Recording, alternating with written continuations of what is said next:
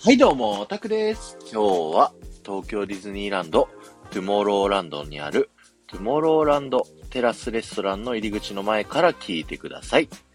今日はですね、このトゥモローランドにある植木についてね、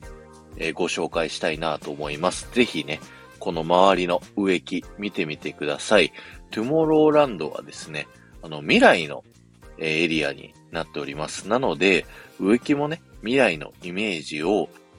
つけるためにですね、人工的なね、形をしているというね、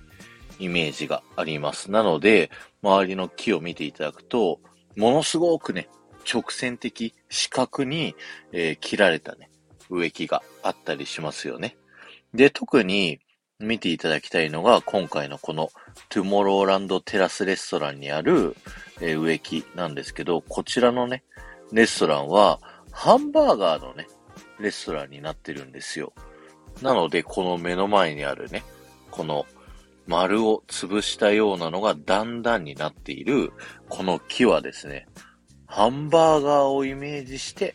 切られている木になっているんですね。今日は終わりです。ありがとうございました。この放送が面白いと思った方は、ぜひ、ハッシュタグ、ディズニー副音声をタップしていただいて、他の放送も聞いてみてくださいね。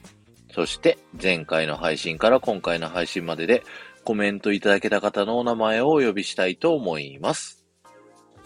えー、かーこさん、えー、リボンちゃん、伊藤美香さん、埼玉のママさん、